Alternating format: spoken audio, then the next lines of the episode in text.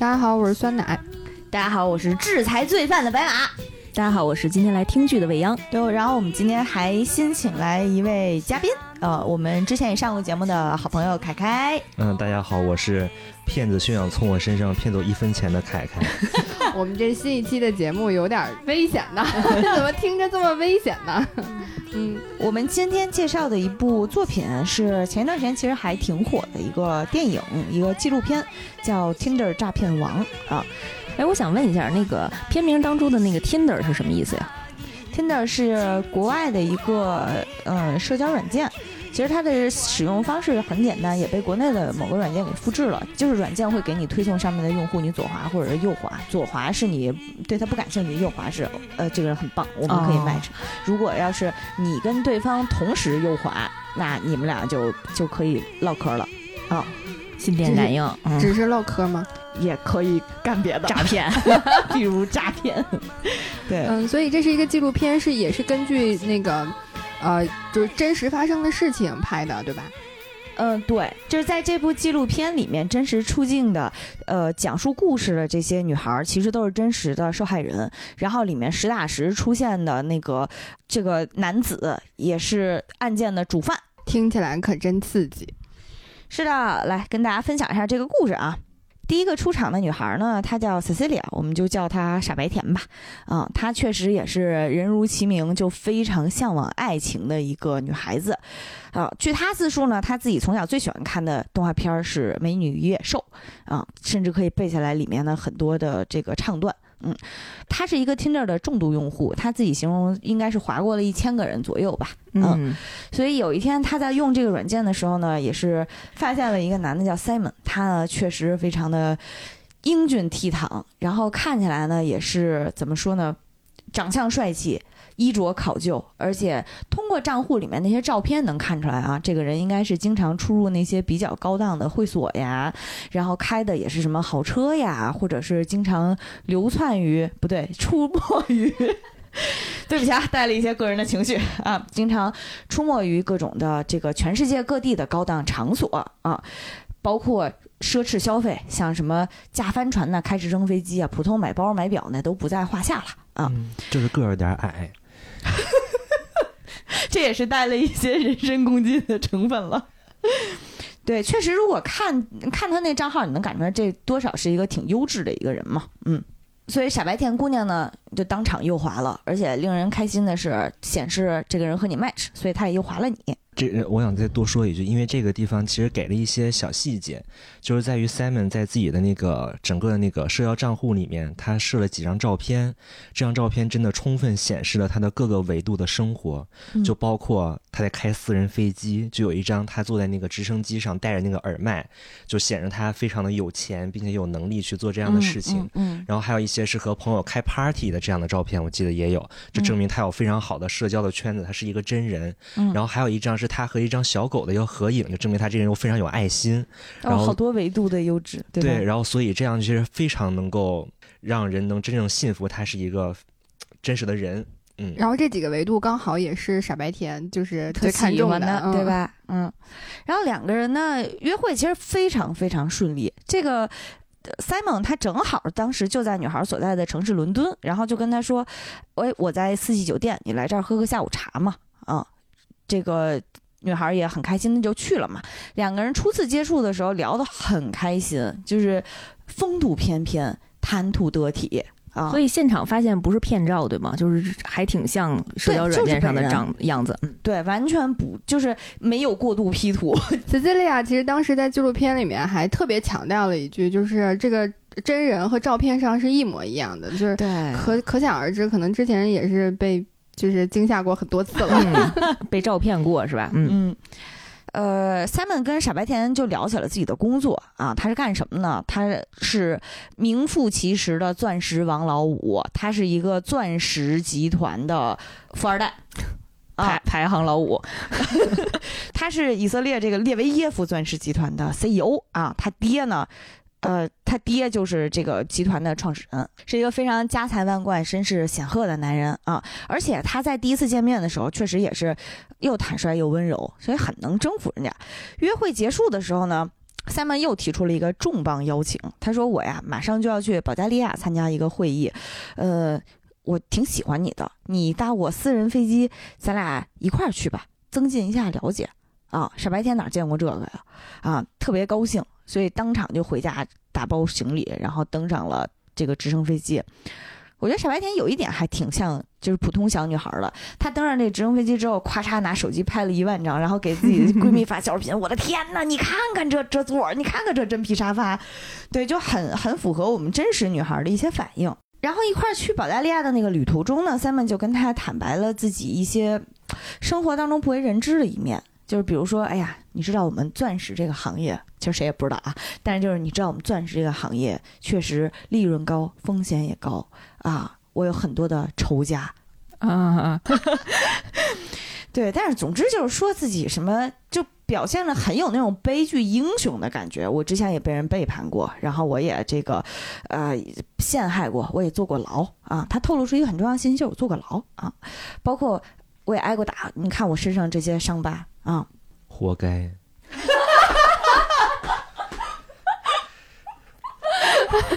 不是我说，你这多少有点像已经被他骗钱了的样子。对傻，但是傻白甜从他的立场来讲，就是这些细节丰富了那个男人的魅力。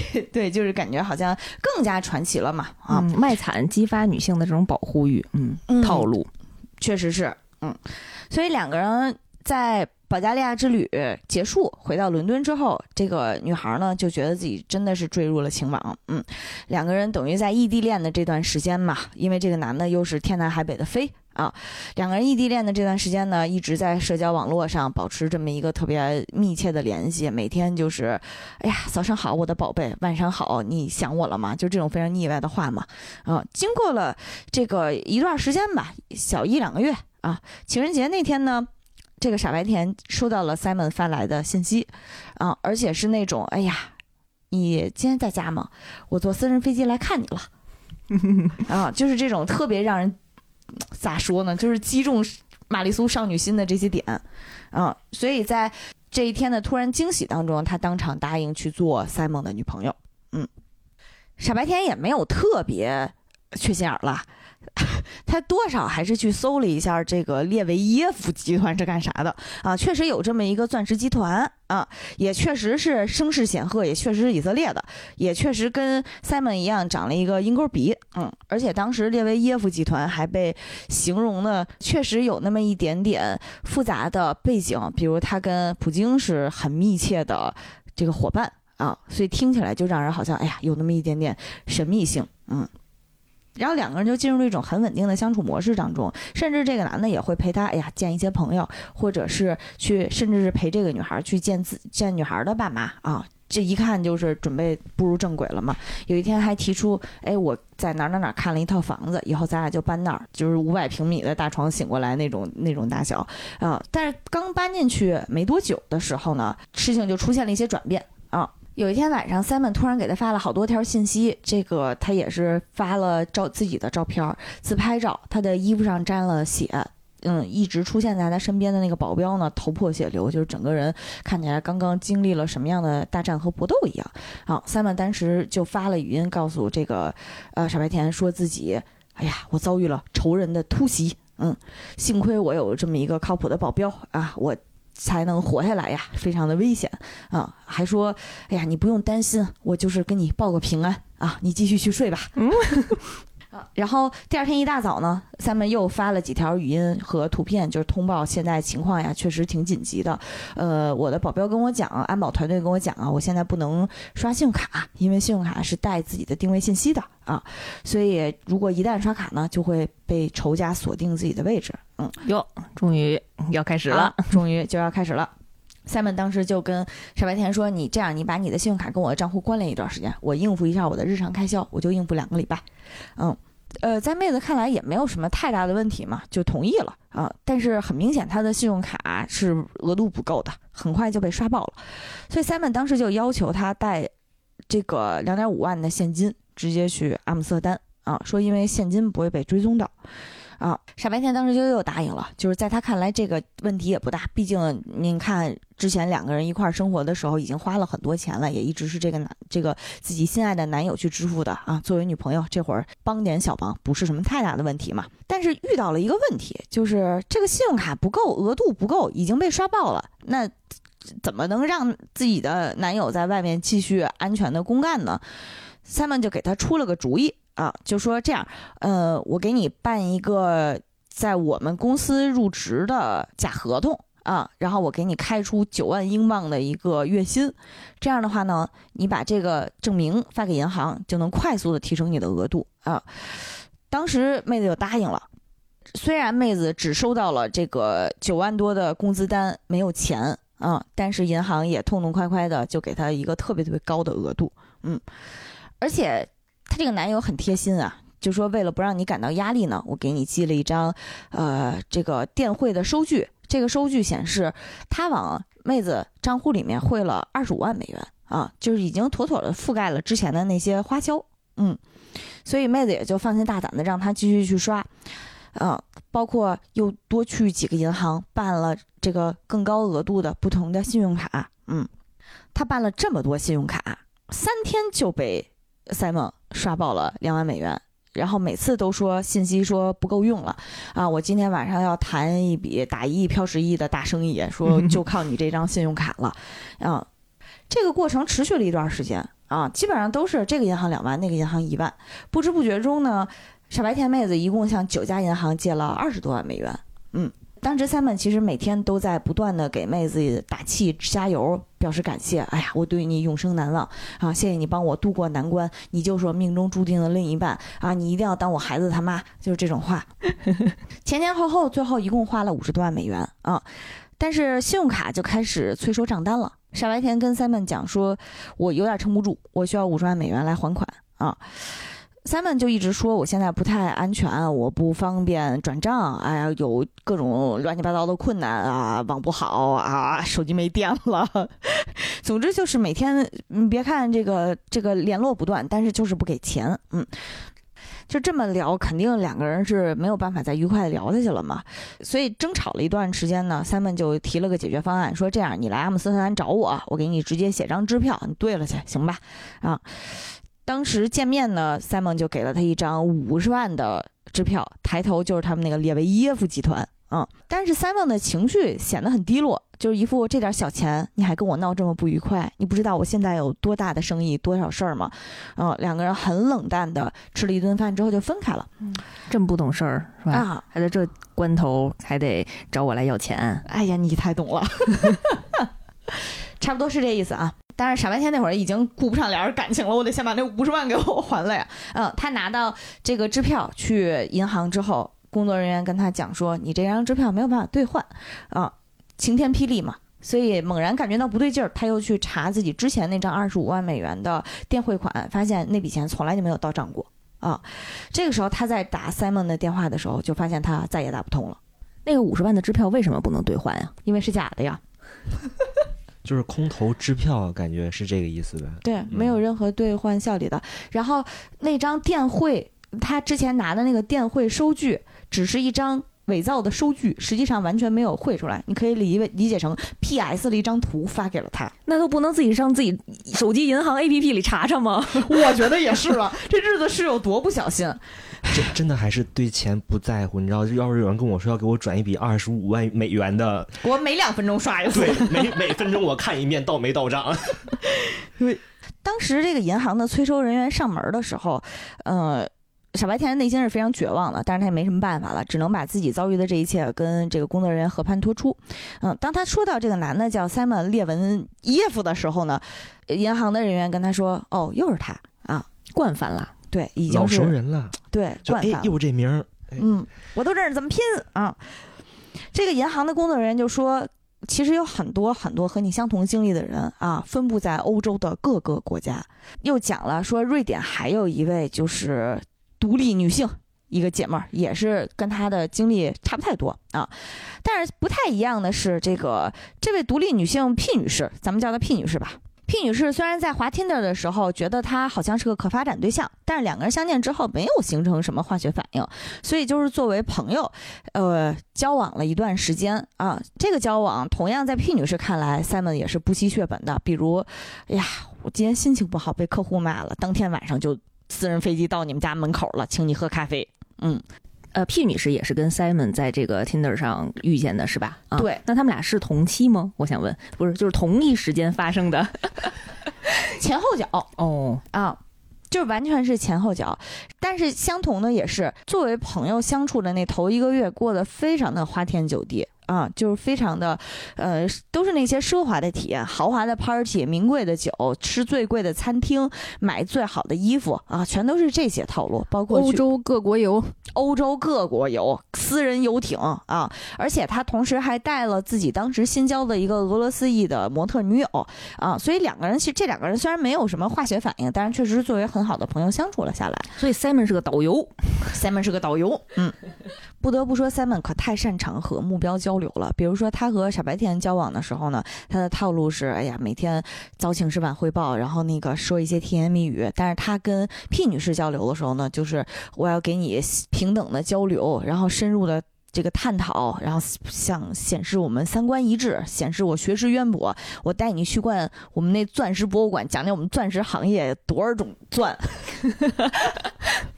更多的我也不懂了，我就只能说到这儿了呃！但是他当时靠自己的侃侃而谈，确实是征服了 P 女士的心。嗯，同样在 P 女士这儿呢，也是有一天突然，哎呀，手机响起，这个 Simon 先给他发了一条新闻链接，说 Simon 的父亲列维耶夫钻石集团的创始人卷入了什么走私案，听起来好像挺危险的。紧跟着又是 Simon 那个拍了。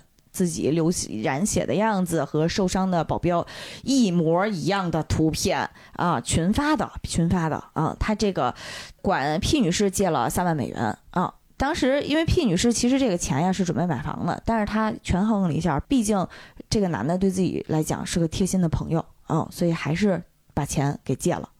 但是他在 P 女士身上花这么多钱，他还天天的跟那个傻白甜借钱。他这钱都是从哪儿来的呀？准确的说，他应该是给每一个女孩子前期都花了很多的钱啊。然后呢，后面如果对方管自己要钱的话，就是写空头支票，或者是随便给对方一只价值名贵的假表啊，就是这种。嗯，但是实际上他这些花销。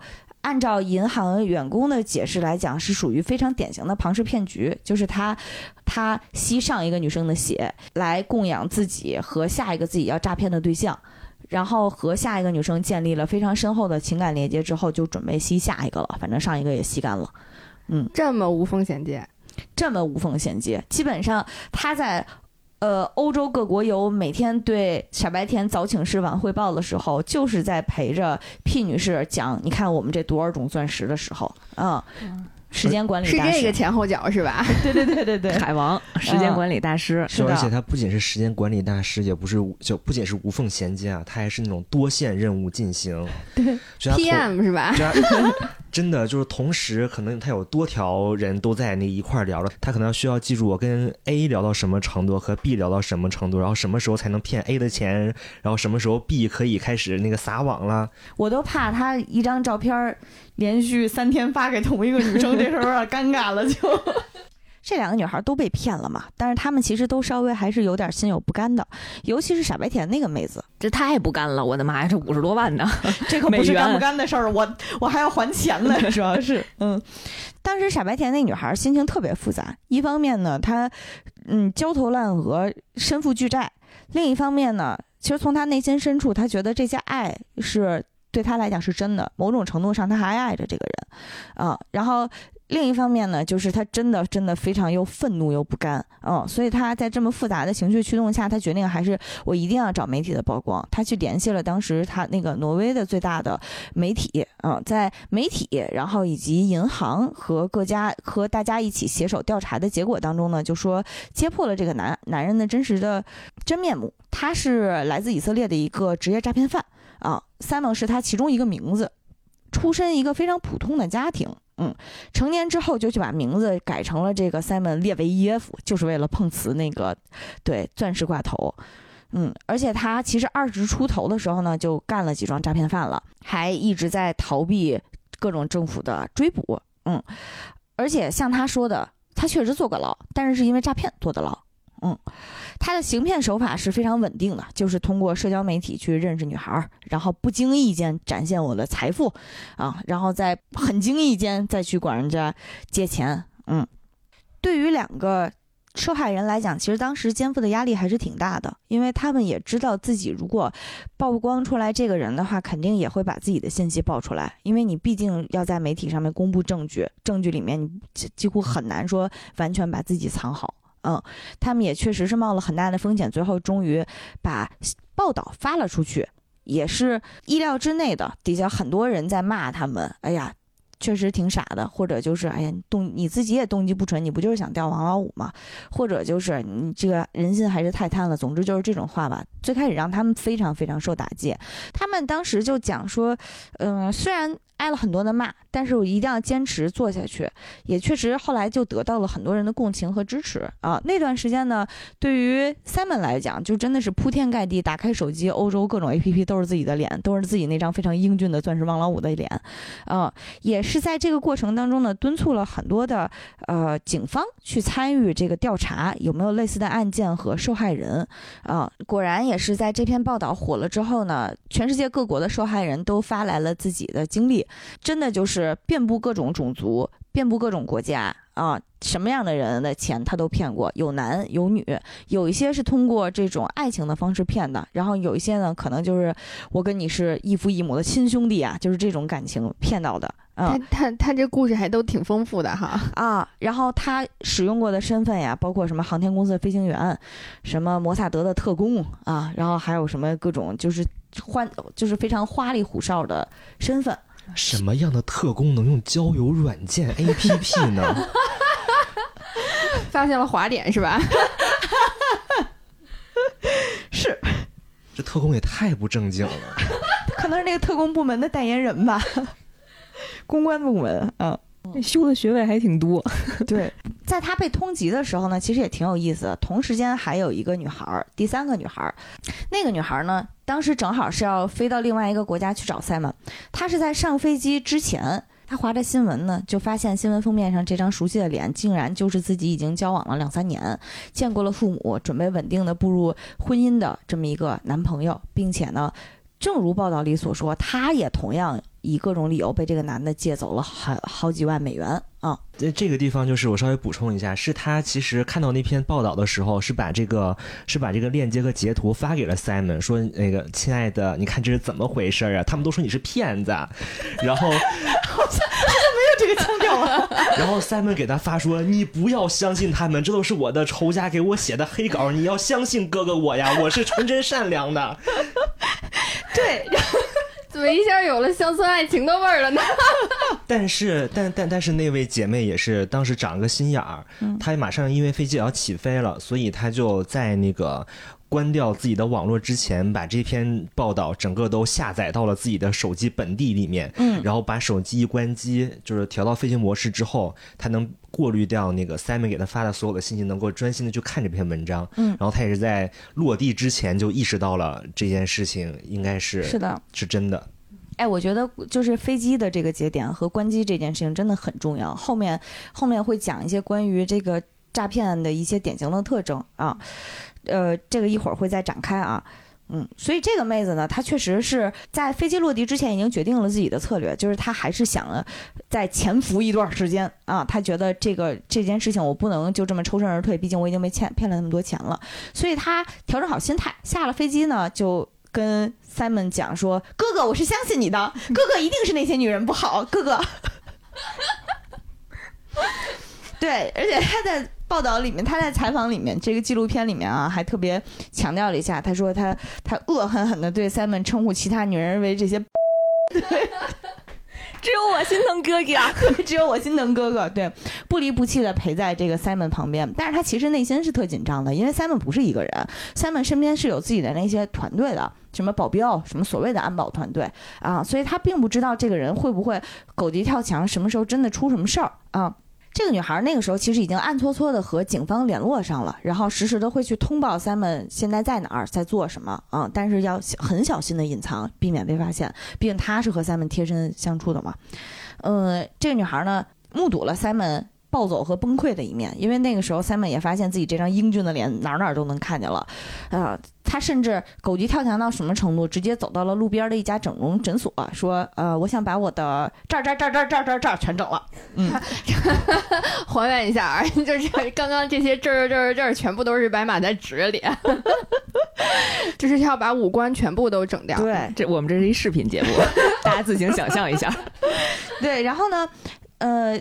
诊所的大夫拒绝了他，诊所的大夫就很友善的说：“哎呀，这种需求一般只有犯人才会提。”大夫，您说的对呀，大夫。当时那个妹子就是特别想忍住自己的尖叫，她就想 想像未央一样喊出来。对，然后 Simon 当时特别崩溃，大哭一场。Simon 眼瞅着也没钱了，他的社交账号也成了那种第一微博打卡团这种感觉啊，微博观光团。然后没有钱，他也觉得很着急。这个妹子就想出了一个办法，她自己是做奢侈品销售的，她就想出来一个办法，她说：“那个呃，哥哥，你看你这些衣服，我帮你带回去，我帮你变卖了，这样你就有钱了，行吗？”这个 Simon 就好像抓住了救命稻草一样，就同意了嘛，足足打包了三大箱子的这种奢侈品，因为他确实之前为了装点门面买的那些衣服都是实打实的名牌，而且是那种非常抓马、非常一眼就能看见全身大 logo 的那种，就很热销的款，就中东土大款穿的那种的，确实就是很很很土大款那些衣服了。然后妹子呢就。跟哥哥非常依依惜别的告告了别，说你等一下，我一定会回去把你这些衣服好好处理的。他就走了。然后，呃，他回国之后就挨件把衣服全都挂在衣背上，一件一件一件卖。然后账户里的钱什么几百几千几几就开始上万，嗯。然后呢，Simon 每次问他都说手机没电了，信号不好。漂亮，还没卖出去，就是找了一万个借口。你就能感觉出来，Simon 这个人在这个时候体现了他作为骗子特别变色龙的一面。他前脚会跟那个妹子恶狠狠地说：“你不知道我有多大能量，你等我出来我就弄死你。”下一条马上就能跟妹子说：“亲爱的，你看看我多可怜，请你睁开眼看我多可怜。”然后第三条紧跟着就是：“我知道你的钱在哪儿。”怎么怎么样？就是他的情绪永远在不停的切换，啊，而且他完全不觉得一分钟内切换三种情绪这事儿有问题，嗯。但是这个妹子呢，这边就稳如泰山，一边卖衣服一边跟他说自己信号不好啊，而且他也没有把这个男的拉黑，这个也是挺神奇的啊。呃，后来就是在这种像猫鼠游戏一样的过程当中，最后有第三个妹子抓到了 Simon 的。这个具体的地址，然后把这个地址通报给了警察，把 Simon 给抓走了。嗯，所以这整个纪录片里面，这三个女孩其实是有一个时间顺序的，对吧？就是这最后一个妹子是其实是第一个，就是相当于呃，傻白甜花的是她的钱。对对，傻白甜花的是她的钱，P 女士花的是傻白甜的钱。对，嗯，P 女士的钱可能不知道还给谁花的呢，也可能没花出去呢。嗯嗯。就是那个第三位那个女士，她不是一直在卖那个 Simon 的衣服吗？就也也能感受到 Simon 的衣服是有多多啊！就他在接受记者采访的时候，在拍摄纪录片的时候，正在聊这件事的时候，他手机响说：“哎，又卖出去一件，你看看，说谁谁来呀！”特别逗那段。讲一下 Simon 的结局吧。虽然被抓了，但是他居然仅仅被判入狱了十五个月，而且坐了五个月的牢。就重获了自由，而且他出来之后呢，活跃在各种的社交媒体上，包括 ins，包括 tinder 啊，而且因为他的这些传奇的经历，带打引号的传奇啊，居然还收获了海量的粉丝。啊！而且他居然还开了一门自己的这个商业付费课程。我就想的是，这马上就要商业变现了，就 真的，他就是做商业顾问和去做什么商业咨询，然后把自己包装的非常高大上。而这些女孩呢，还在还债。嗯啊，对他其实入狱的罪名也并不是诈骗，对吧？他入狱的罪名其实是因为他用了假护照，因为他把自己的名字改了，对。所以他用了一张假，一直在用假护照去坐飞机或者做各种事情。所以其实警察抓他唯一能用的罪名就是他使用假身份这件事情。那他诈骗这些女孩儿，这些事情不能成立吗？就这个罪名？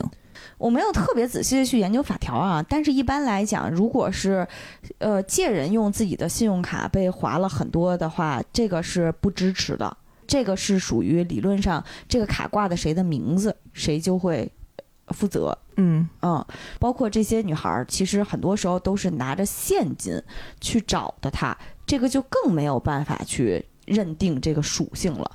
嗯，你感觉是一个灰色地带。嗯，对，所以这个男的他真的是非常非常有手段。嗯，你想十几岁就开始诈骗了，职业诈骗犯。嗯，特别知道怎么游走于那个安全地带，包括 Simon 是怎么让傻白甜去提高银行额额度的呢？他是给他出了一张这个雇佣的这么一个证明，但是真正提交这个假证明去银行的人是傻白甜啊，就抓不到他的嗯行动的那个轨迹的把柄。对。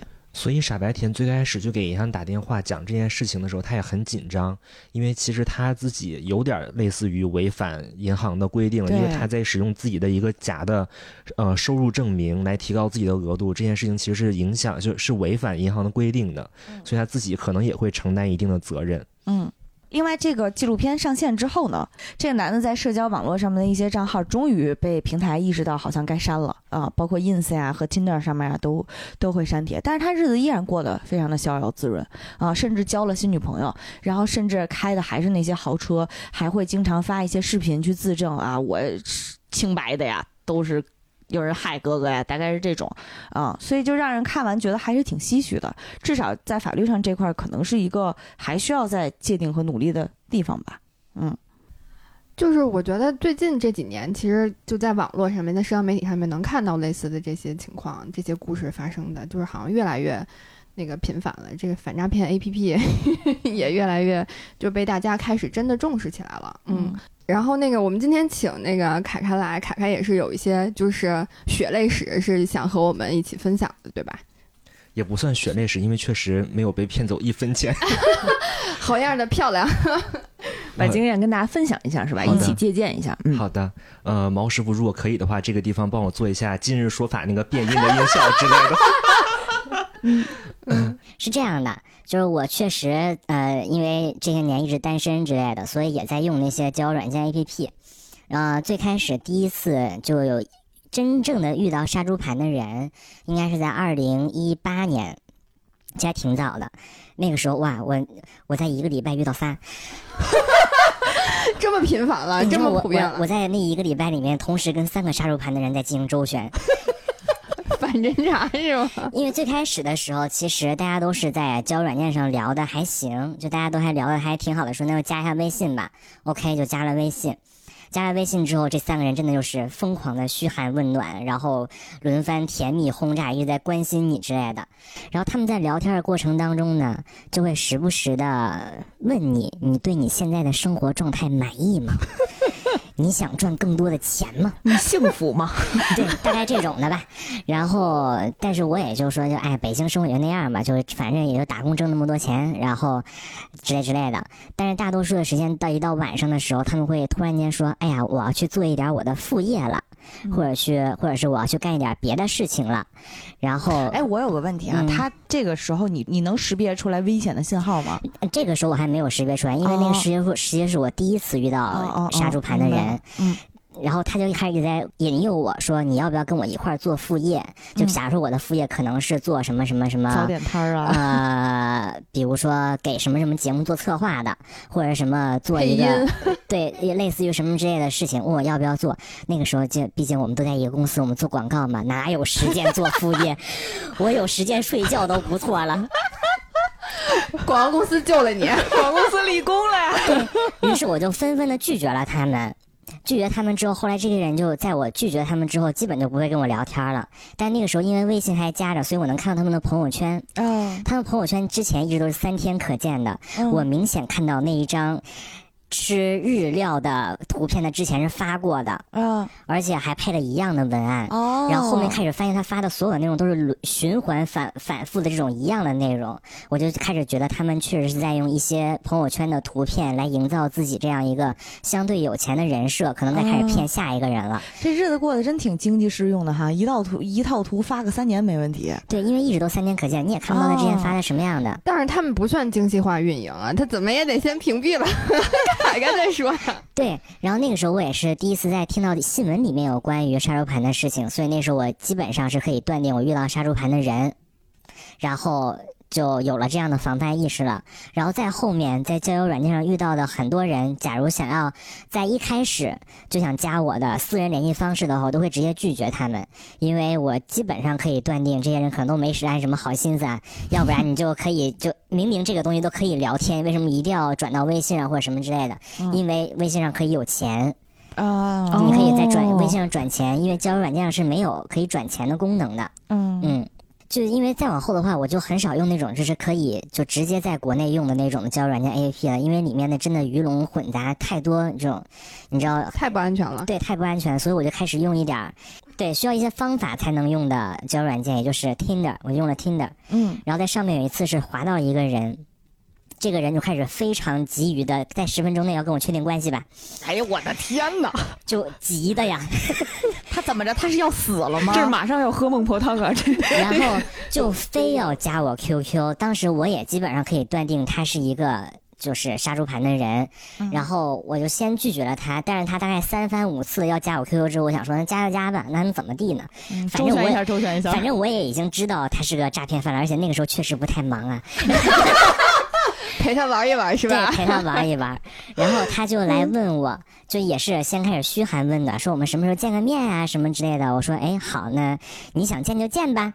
然后他就会经常问我说，你觉得你现在的生活满意吗？为什么又来了？不变呀？我说这还好吧。然后就会来问我说，你的梦想是什么呢？他是他是去参加中国好声音了吗？老师啊，邀请你参加下一季的录制呢大。概就是你对你未来的畅想是什么呢？我说我大概就是希望有一个人挣特别多的钱养着我，我什么都不用干，钱哗哗往你兜里进呢。他说我满足你。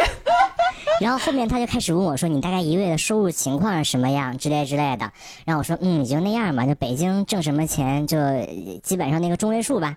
然后他后来又说：“啊、我呀挣可多钱了。”我想说谁问你了？怎么现在就拆台了？但我没说啊，我说啊多少钱？他说我一个月能挣六位数。我说哇，那我梦想要实现了。凯哥这玩的还挺欢啊。然后大概也会在那一段时间的晚上，他就会在跟你聊天的时候结束聊天的方式，通常会就是说，啊，我要去看一看趋势了。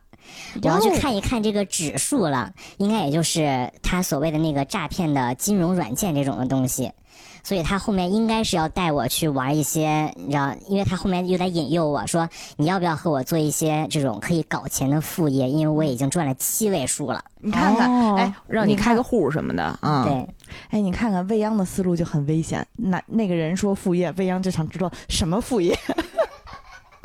就要像凯凯一样，你说啥我都不听。你给我介绍介绍。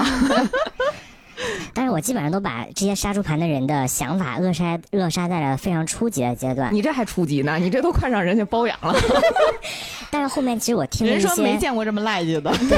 但后来其实我听了一些其他的真实被骗的人的案例，嗯这些人一般听通常情况下都是会让你下一个类似于这种。有点像博彩的软件，就你在里面，他会先带着你压大或者压小，他可能先开始让你能够尝到一些甜头，比如说你可能投入个一百、你可能挣一百二，那你可能投入一千，能挣个一千五之类的。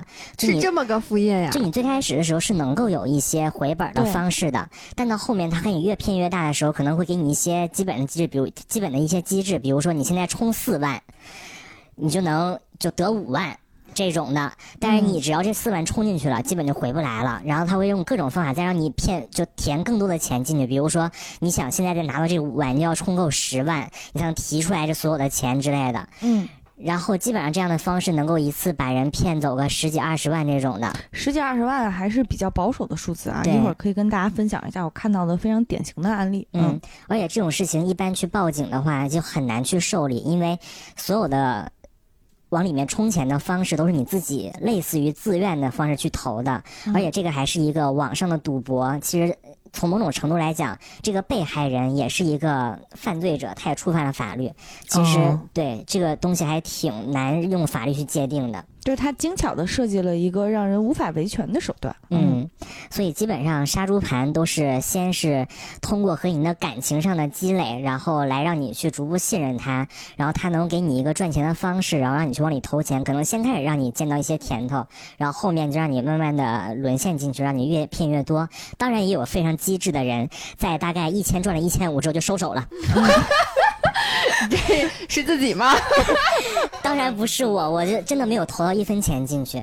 但是我在去年十月的时候遇到一种新的诈骗的方式。嗯，在去年的国庆假期，我大概认识那个人应该是在八月份左右认识的，然后也是在听的上面，然后先是加了微信，然后也见了面，然后也有常规的约会，然后也和他见了他的朋友什么之类的，在一溜下来之后，都是 Simon 的那个套路。呃，也不算，没有那么特别的高贵啊，这都是非常平民的。我们是很接地气的，是吧？非常平民的，低配版对，吃个什么那个正常炒菜就完事儿了。但是他十一国庆的时候邀请我一块儿出去玩儿，他说你要不要一块儿去那个郊区找个民宿去待一待什么这和几个朋友。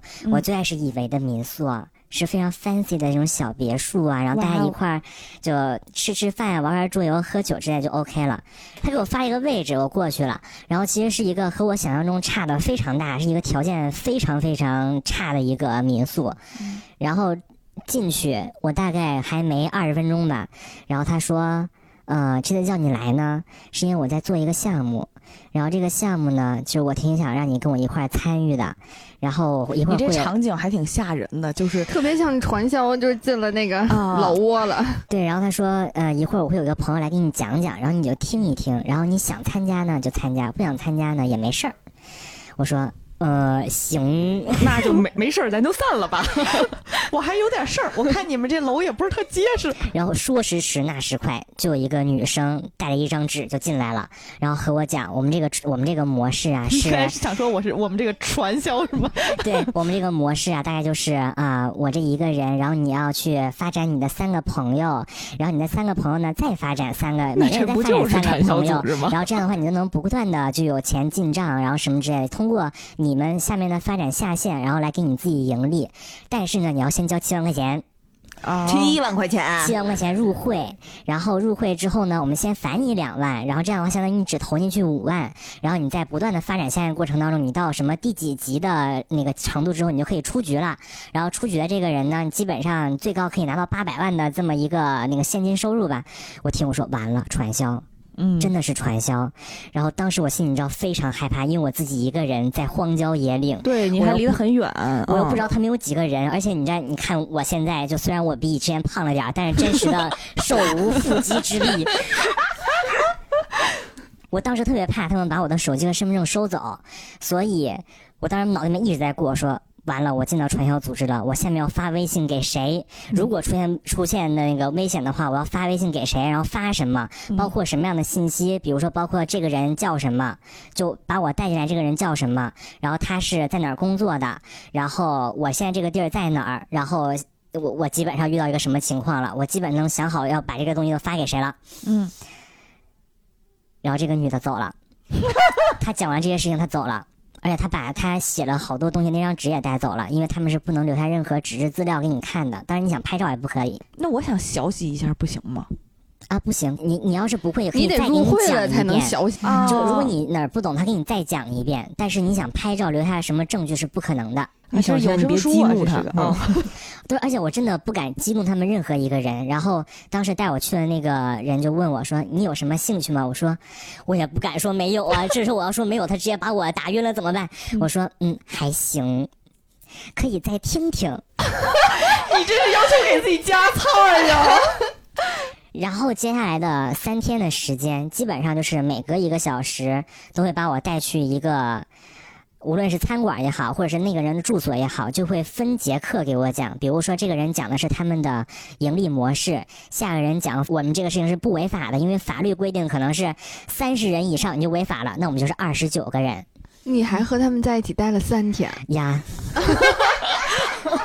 我是想保证基本我的人身安全，因为我怕我只要拒绝他们，他们万一急了再把我怎么样？我我其实想全身而退的。我想说，浪费时间就浪费吧，但是别别别把我搭进去。嗯，哎，我觉得其实从凯凯这反应也能明显感觉出来，就是人在害怕的情况下，你很难。觉得受害人就一定要反抗，就是受害人真的很难腐像我们想象的那样真实的去，我不想。入会，你让我走，这话其实大大多数人是不敢说的。对，就是他没有办法用一个就是呃直接的，然后硬刚的那种方式，就是好像我在理，我就可以很很勇敢的或者怎么样。对，因为其实就我们面我面对的东西是一个未知的东西。对，就他们是在暗处的，我不知道他们在现场，就是那个地方有多少人，我也不知道他们是一个究竟是一个什么样的组织，我也不知道我说了不行之后他们会对我做什么，所以我最好还是那个时候，我想说，只能是先顺着他们来讲。然后再到第二天讲完所有事情的时候，我基本可以确保我的人身安全，因为现场见到的很多人里面，基本上他们每个人都是有自己正职工作的，而且。其中有一个人的公司还和我们的前公司有一定的商业合作，但是是也是一样像你一样被骗来的人是吧？呃，没有，那些人应该都是给我讲课的人，都已经入会了的，他们都是真正在里面交了钱，然后在里面已经有一定的职级，然后要再发展下线的人了。然后我基本上可以保证我的人身安全，我也知道我是应该能够在这件事情结束之后，我是能回到自己的真实生活当中去的。他们应该不像是那种特别吓人的诈那种传销组织，是把你都圈到一起那种的人。然后在第二天晚上带我去的那个人问我的意愿的时候，我就说了我不想去。嗯，然后和他大概辩论了一个小时吧。有啥可辩论的呀？大概就是他问我说：“你为什么？你没有梦想吗？” 他大概问我的是他 PUA 你。对他开始 PUA 我，就说你为什么就不想做这件事儿？明明就是一个我的在里边了，而且是我亲弟弟带我来的，就这件事情，就我的家人不可能骗我，而且我也不想骗你这件事，而且是真的，我可以看看到回头钱的。我说，因为不想赚钱吗？我会骗你吗？我会拿我自己的钱来骗你吗？你好熟练呀！对，然后我当时的基本的认知就是我不想做这样的事情，因为首先我就不信。然后他说：“你不信的话，你可以就听听就信了呀，你就当成一个职业去做呀。你喜欢你现在的工作吗？你也不一定喜欢，对吗？赚钱就行了。”我说：“我都不信的东西，我是没有办法向我的朋友推荐的，因为你这个东西的机制是我要拉一个人进来，要我拉至少三个人进来，然后我的朋友还要再往下去发展下线。我说我没有办法让我的朋友做这样的事情。”嗯。然后大概吵了一个多小时吧，然后最后他都说出什么样的话了呢？你就当花五万块钱交一堆朋友不行吗？我说不愿意。巴菲特都不值得我花五万块钱和他交朋友。哎呀，笑得我牙都磕话筒上了。什么人我能花五万块钱交朋友呢？太值钱了，你们把自己想太值钱了。然后呢？那你你第二天晚上，你当天晚上就离开了吗？还是没有？你太晚了，根本打不着车，所以我是在第三天离开的。还是挺危险的，我觉得听着啊。对，然后我就直接叫了个顺风车回来了。嗯，你还喊了个顺风车，因为太偏了，打车太太贵了。不像泱泱想的那样不安全，所以剪了剪了，这段剪了。只有凯凯这种心态，才能在这么多杀猪盘里一分钱都不被骗走。然后后来其实我，那你回来之后，你就立刻和他们，就比如说微信就全部都删掉了，对吧？删掉了，嗯，基本就拉黑了。这哥我可能当天晚上自己先跑个二十公里出去，然后再打上车。反正后来其实回来之后，我也听了一些就相关的案例，就有的人真的出于学习的态度吧。就想学习如何这个组织怎么赚钱的态度进去了，然后他也出来了出局了，然后给大家就分享一下里面是怎么这一个逻辑，就告诉大家不要去的原因是什么呢？因为你在里面哪怕你花了自己百分之百的时间去，你花了这么多的时间去发展那么多的人，你最后赚的钱也就是个正经上班的钱，你赚不到什么大钱。所以那八百万就是根本没有，对吧？八百万是个特别理想的数字，是要理想到你这个人能够发展所有的下线，能够发展无数的下线。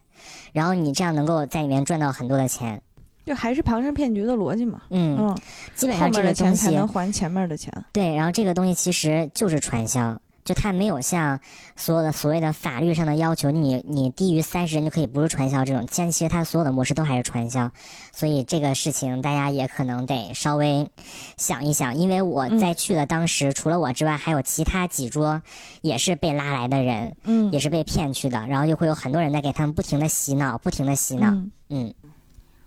凯刚才说的，再想一想，我就说千万别再想了，就不能去，你这东西就不能想啊！我觉得有一个误区啊，就是千万别觉得自己特别聪明，就是自己一定能在投入一百能赚一百五的这个节骨眼儿，然后就能全身而退啊！因为我我发现身边确实遇到过有这样的人，就是想试一下，哎，我就想。这不是骗子骗我吗？那我能把骗子玩了，是不是显得我更聪明？然后他可能就会去尝试。但是越是这样的人，他可能后续越会被洗脑，或者说会被陷进去。所以大家遇到这种事情的时候，不要想，想都别想。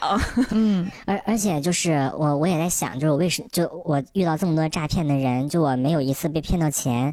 就我有一个，我我觉得我自己心里内深内心的一个原因就是，我其实不信这些特别能赚偏财的事情。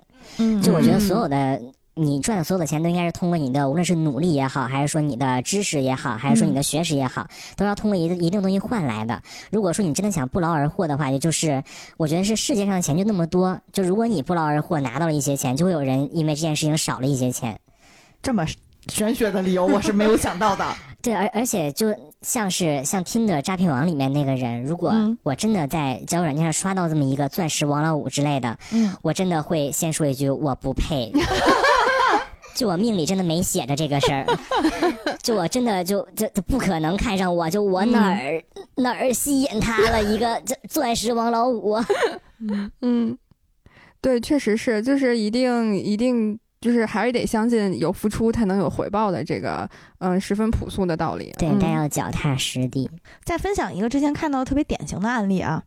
嗯，是三十六氪之前发了一篇文章，总结的一个女孩子的经历。她认识的软件还不是那些 Tinder 啊，什么约会软件，是 Keep 啊，无孔不入啊，这些杀猪盘。嗯，而且这个男的呢，给她的印象也很好，就是像刚才说的是杀猪盘营造出来那种非常典型的优质属性。然后同样也是啊，刚开始就晒收益。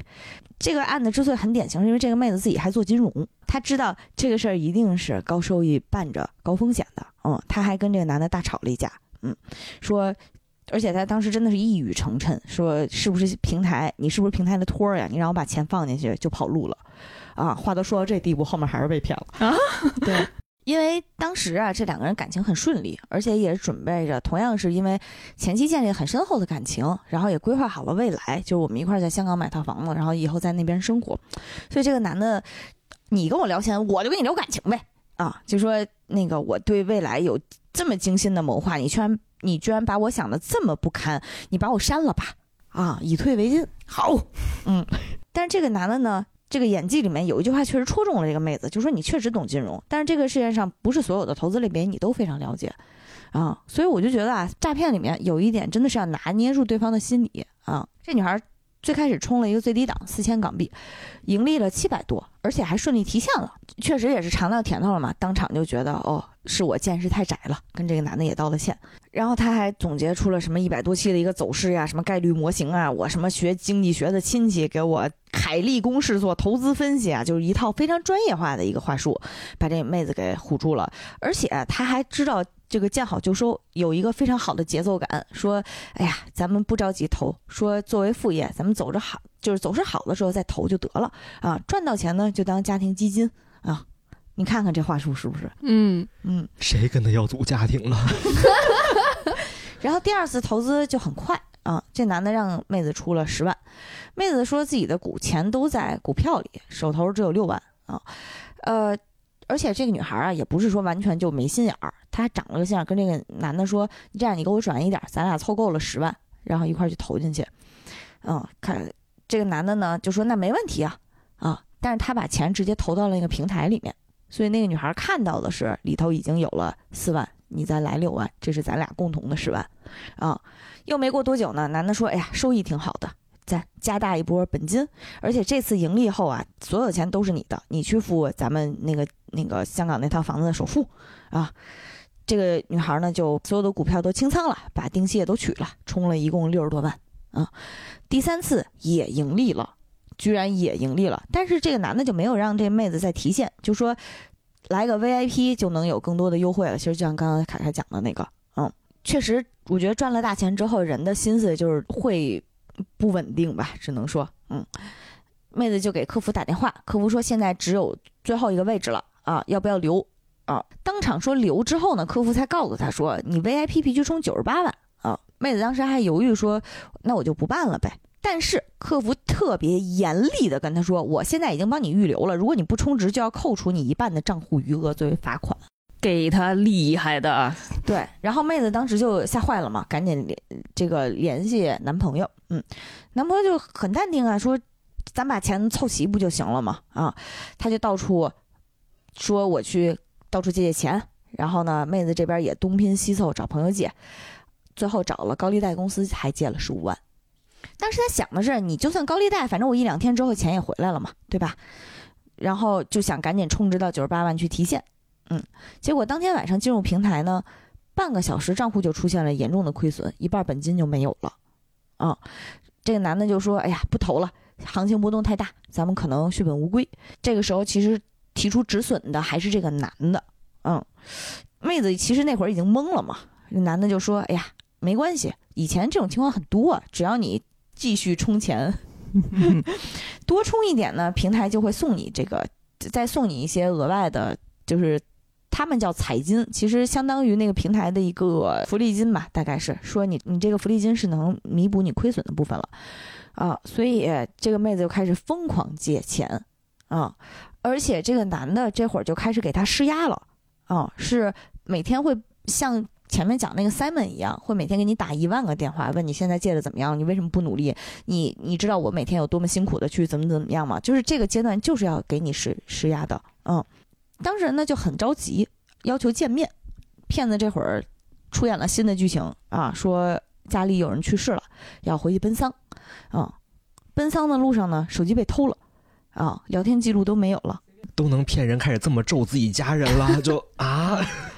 然后呢，这个男的就让他把聊天记录都删掉，就说有人偷手机啊，就会诈骗，对咱们不好啊。贼喊捉贼呀。对，然后现在删完之后，手里没有任何证据。嗯，总之在这么一连串的剧情之下吧，啊，女生最后又凑到了八十万，这八十万呢，还是他找大客户借的。嗯，自己平时关系维护的很好的大客户，当时承诺一两天就可以还，然后客户借给他之后，钱一冲进去，这个男的就彻底失联了。嗯，我刚刚听了那个这个案例，这个这个其实比凯凯那个更。就是更专业一点哈，就是打引号的专业，就是因为它有更多的这种金融的这种知识背景需要你去了解，所以可以看到，就是杀猪盘还是有一定的就是共通的一些套路和这个特征，然后我们可以帮助我们去识别的。嗯嗯，呃，首先是渠道方面啊，就是超乎我们想象的是，已经从传统的那种约会软件上发展到各个渠道了，像刚才讲那个 Keep，包括我也有朋友说微信读书上也有。包括说豆瓣小组里也有，它的形式是什么样呢？比如说是叫什么自己做饭自己吃小组，里面就会有一个孤单寂寞冷的男人发的一个标题是做的一手好饭不知道烧给谁吃，see，然后呢，就是然后会秀自己会做饭，但是你点到他的账户里就会发现，哎，头像挺帅的，然后品味挺好的。啊，然后呢，个性挺温柔的啊，撸个猫，做开个直升飞机，就是 Simon 那一套全部复制，大不了低配点嘛。然后可能微信读书里面就是那种分享读书感受，然后再加上自己，哎呀，有时候觉得挺孤独的，希望能够有一个灵魂和我共鸣，就是都要营造出那种自己是是优质男性，高质量男性，对吧？对，而且是单身，释放出这个信号，嗯，他可能还会，嗯，在主动的找人搭个讪，在线上。啊，就会给你一种缘分是天定的，幸福是自己的的感觉，对不对？编辑男姓名 A，女姓名。对，然后还有呢，一个一个非常典型的特点，就是因为出差或者是异地的等等的原因，所以你们既没有真实的见过面，嗯，对，这种其实更多的，因为如果想要批量复制这种模式的话，你肯定不能培养出那么多实打实的长得那么帅的男的，人家长那么帅，人去当网红不好吗？跟你干这个啊，所以一般来讲是出差或异地这种原因，没有现实接触，嗯，而且呢，基于种种原因，他不能视频聊天儿，可能。忙着跟别人约会呢，他可能会告诉你：“哎呀，我有心理阴影，也不知道能编出什么心理阴影啊，就是不喜欢，就反正我就是不喜欢。”但是他会持续不断的在朋友圈发图、发视频，但是那些其实就是素材包了嘛，嗯，然后会给自己包装一个比较好的身份背景，比如什么海外华人呀、公司高管呀、什么国际国际金融巨头，对对对，巨头有点夸张了，咱们现实生活当中的是金融精英，大概这种，嗯。他跟你在聊天的时候呢，会不断的对你的经济状况进行摸底，啊，他得确保我跟你唠一个月，你得多少能让我扎点钱，啊，但是不一定是直接问啊，但是他可能问的会比较迂回一点，那种你们家车库多少钱一个车位这种，能摸出来一些东西，或者就是你对自己的现状满意吗？对，然后他一定制造焦虑是吧？他一定会透露出自己。做投资啊，通常的话术就是我去看看指数啦，我去看看趋势啊，我要搞个副业啦，我一个月挣六位数啊，嗯，哥带你飞呀这种的啊。另外就是前几次真的会让你小赚一点的啊，这个小赚呢就是大几千能提现啊，然后呢。呃，当然也要一定一定再次强调一下，就是不要有朋友因此觉得自己能够主动去找杀猪盘骗到钱啊！我记得前段时间有一个消息，就说，呃，有人本来是想去挣他个一两百的吃个串儿，结果没想到骗子连一两百都开始 骗了。然后当时那个人哭诉的时候就说：“现在可能诈骗行业不太好干，他们也开始卷了，有一百是一百，是吗？对，降低客单价，主要是，嗯，后面就会有名目让你大额出钱了，但是这个名目会高度结合你们之前的情感状况，比如说。”咱俩一块儿去买房，咱俩要马上要结婚了啊！一块儿去怎么怎么样，就是带着美好未来设想，或者咱俩一块儿开个店之类的啊。所以我觉得这里面非常非常典型的一点就是，他花了很多时间和对象去建立感情啊。所以对于受害人来讲，身心打击是巨大的。嗯嗯，而且他会做出一个姿态，就是他也出钱了。嗯，像刚才前面那个案例，就是，嗯，看起来他是也打了很多钱进这个账户，然后也什么自己搞朋找朋友借钱，给你看各种借钱的截图、借钱聊天记录，但是其实没有一分的真金白银是到你手里，这个是一个特别特别典型的特征。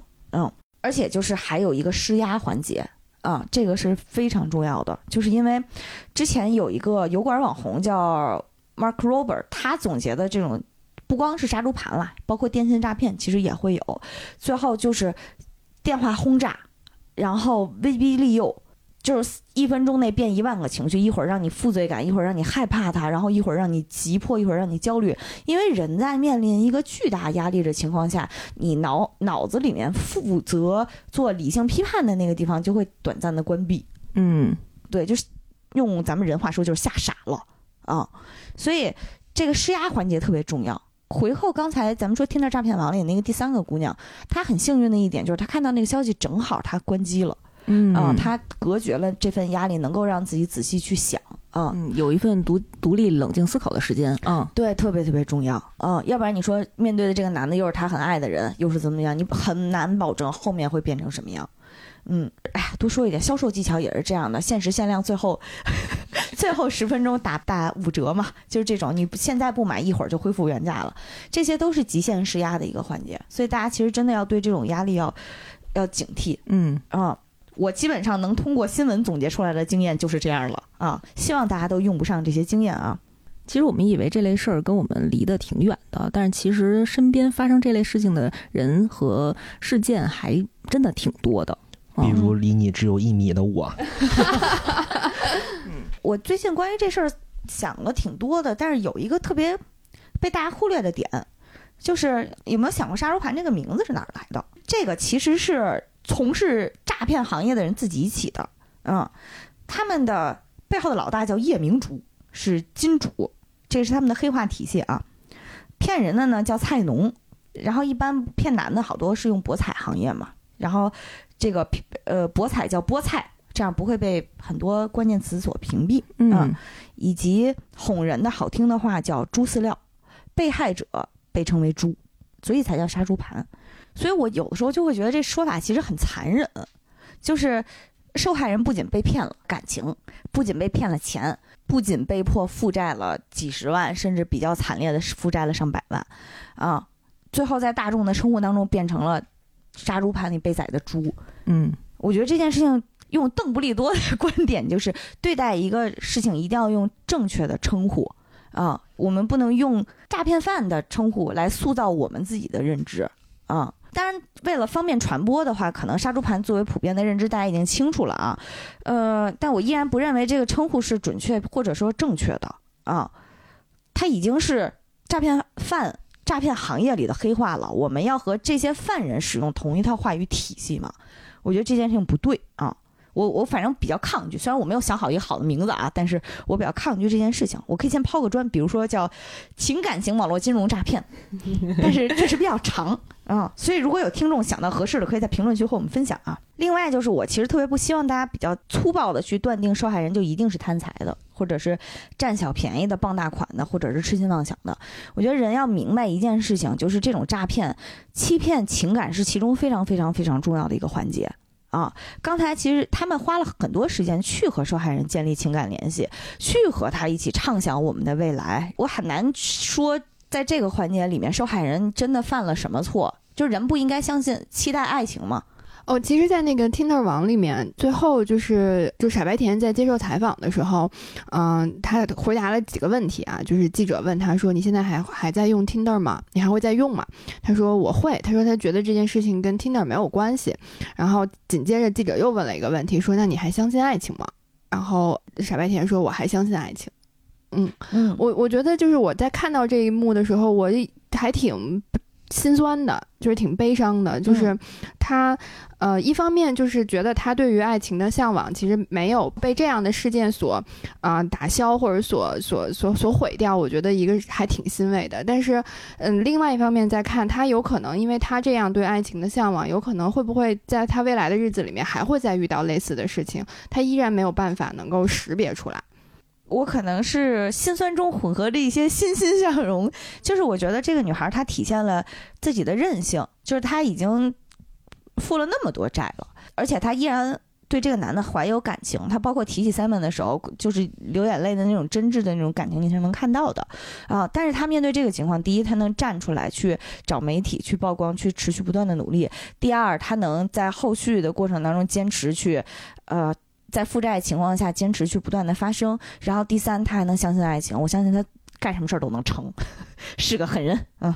然后另外其实就是我不太喜欢的，现在有一些关于这这种案件的解决方案和讨论论调里面，他会强调啊，就是凡事想想自己配不配啊，或者说条件这么好的人凭什么喜欢你啊？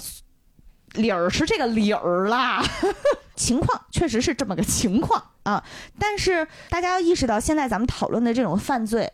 是一种大规模成体系、高发、高频次高发还高伤害的犯罪。如果只能通过咱们自己 PUA 自己来去解决的话，那这解决问题的思路肯定有问题。虽然我没有答案，我不知道怎么解决问题，但我知道这样是不对的啊！肯定是一个主动的去应对才能解决这种问题啊！我们应该去建立一个什么样的预防网络？虽然我现在没有答案啊，但是我觉得肯定是有待于我们进一步去了解这种犯罪的基本的思路、基本的操作方式，然后呢，分配好不同的领域、不同的社会机构对于预防这种犯罪的责任和措施。嗯，对，就是我觉得刚刚凯凯分享的，还有包括白马总结的那些啊，就是杀猪盘里面的这些特征，其实我当然希望大家都用不上哈，但我觉得大家还是可以去关注、去了解一下，这样可以帮助我们在，呃，就是。呃，过程中或者早期萌芽中，像凯凯一样能及时的识别出来，及时的止损。然后我就是也觉得，就是这个其实，呃，也有赖于我不知道在这讲会不会合适啊，就是。我觉得刚刚讲听的诈骗王，然后包括讲这些，就是凯凯遇到的这些情况，没有办法，其实最终以诈骗的这样的一个行为去入罪，这个有没有可能在未来，嗯，在就是在法律或者在条款上面，是不是有可能，呃，会有改善，会有优化的空间？你讲到全社会全体系的时候，嗯，其实这个是需要有一个惩罚的一个机制的。然后再一个就是，我觉得现在国家对于反诈的这个是力度，然后投入的还挺大的。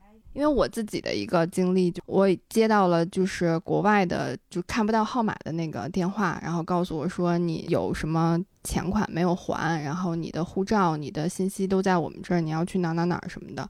然后我就说，我说我没有这些，我没有遇到过这些问题。我说我就把它挂了，然后隔了不到三十秒就有。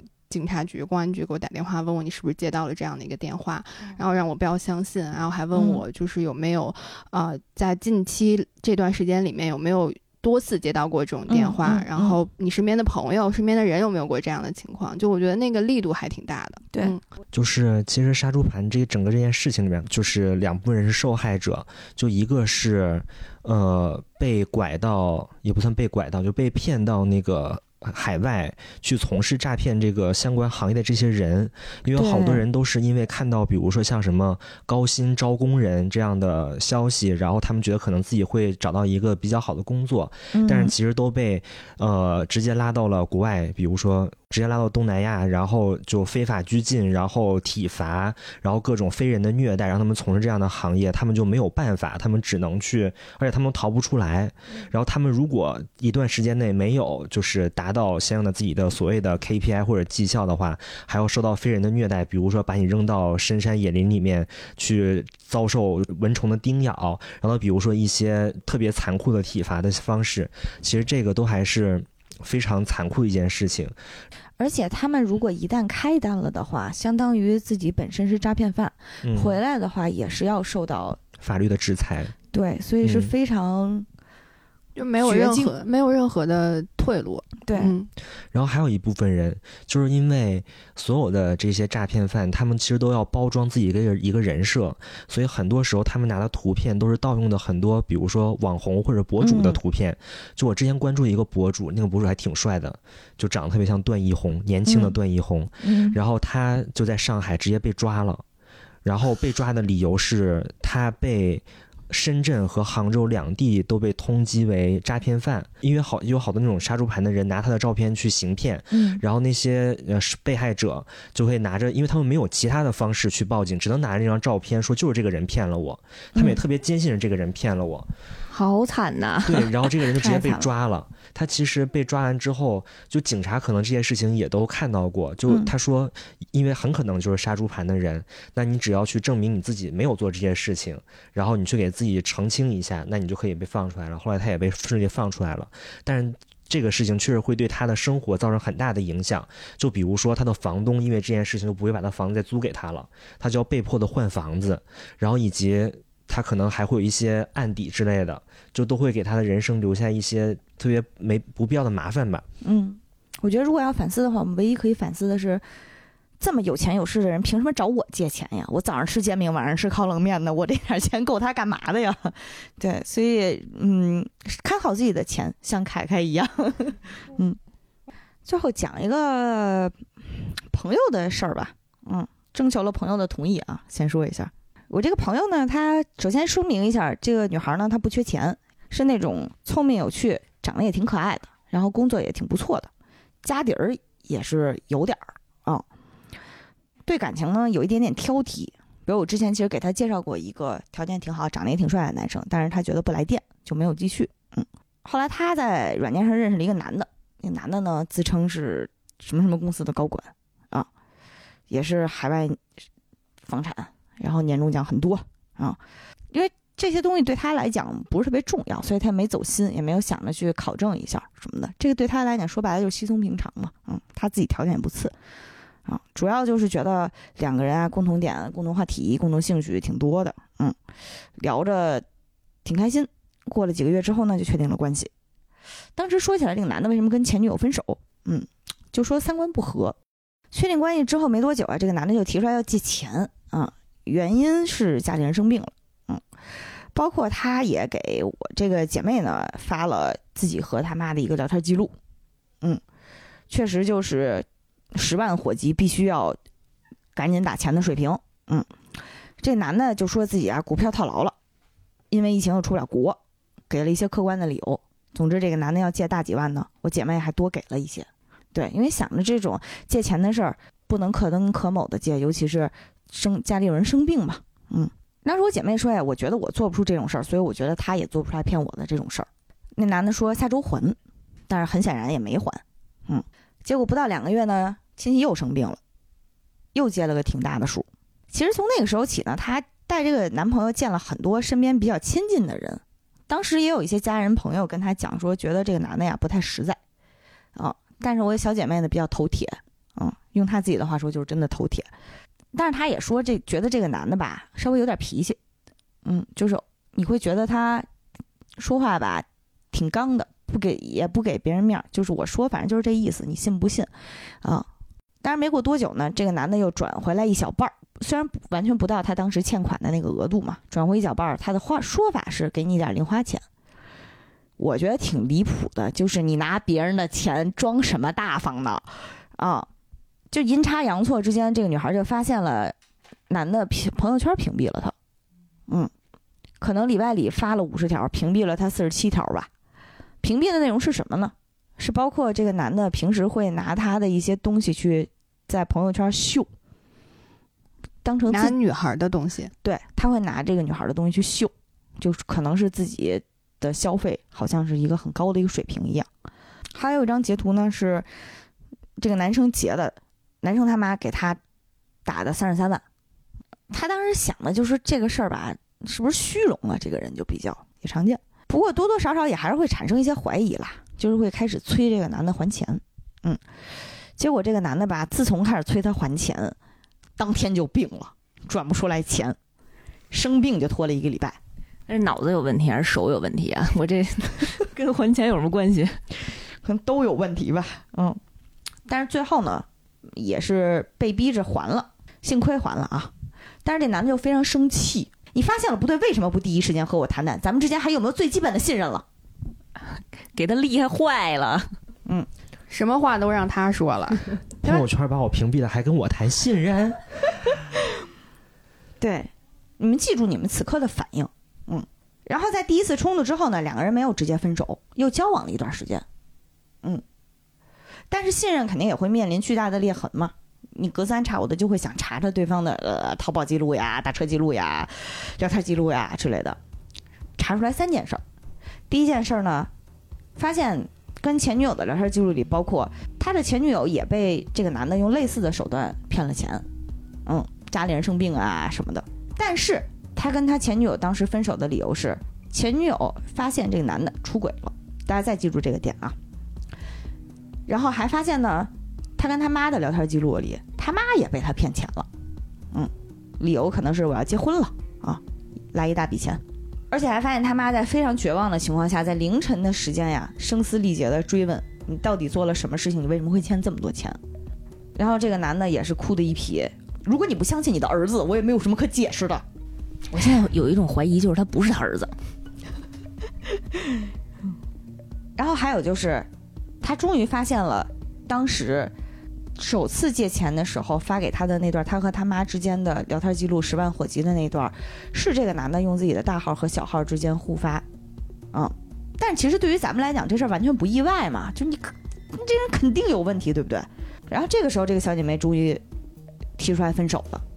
然后他分手的理由是，原来你真的骗我，就因为我跟他聊的时候说到这件事情啊，真的是我作为一个开了上帝视角的人，听这个故事的时候，当然全程都是各种 C 语言呀，各种不能播的脏话就一直在在在飙嘛，就你会发现这个故事里面有特别多可以让你止损的节点，比如他第一次管你借钱的时候，然后或者是你第一次发现他屏蔽你的时候，其实都是可以可以可以止损的啊，甚至最后一个环节，你最少你们俩起了冲突，他。PUA 你那段也可以分手了吧？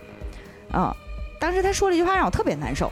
他说：“你可能理解不了，但是我当时真的以为我自己终于要有一个家了。”哎呀，他就说，对于很多女孩子来讲，比如她的，比如可能会有的原生家庭的问题，导致她的自我评价很低，就非常渴望家庭，然后非常害怕被抛弃，又很容易受伤。从他的条件和他的一些反应能看出来，第一他不图房，第二不图车，不图帅，不图钱，不图一切，就图你对我好。所以刚才为什么划重点让大家注意呢？就是，嗯，他那个前女友跟他分手的理由是发现他出轨，不是因为他骗钱。他跟这个男的分手的理由是发现你骗我，不是因为那个钱。就是这么推导下来，就意味着骗钱可以，但是骗感情不行了。嗯，但是听他讲完之后，就真的特别难受。然后我就想起来有一句有一句话，叫“麻绳偏从细处断，厄运专欺苦命人”。这句话可能指向的是一种命运，但是我觉得其实更重要的是命运背后人的行为轨迹。嗯，就是骗子，尤其是跟这种情感高度挂钩的骗子。他们能够识别人群当中自己可以支配的人，然后呢，也知道可以利用谁的痛苦，并且残忍到可以去加以利用。嗯，所以我觉得诈骗犯是人类里的杂碎。嗯，哎呀，最后总结陈词一段，让我尽量平 情绪稳定的把这段话说完。嗯，不被情感和压力支配是一种因为幸运而得到的能力，所以我们也不能因为自己的幸运而去嘲讽别人。嗯。事实上，我觉得我越长大越觉得人的一生是真正自己能够决定的事情是非常非常少的。嗯，我说这些不是所谓的宿命论，或者是鼓励大家躺平，而是希望大家能够用一种更加慈悲和更加宽厚的心态去看待很多人、很多人的弱点和他们做出的选择。嗯，如果有一天我们有机会能够参与讨论和甚至有幸。参与设计这个世界的解决方案的话，能够看到以及考虑到这个世界背后命运和人性的复杂，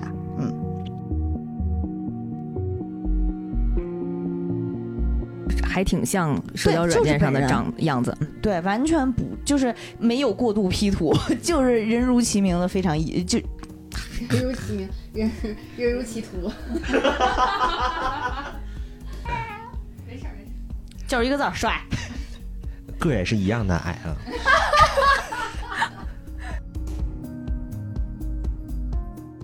眼就能看见全身大 logo 的那种，就很热销的款，就中东土大款穿的那种的。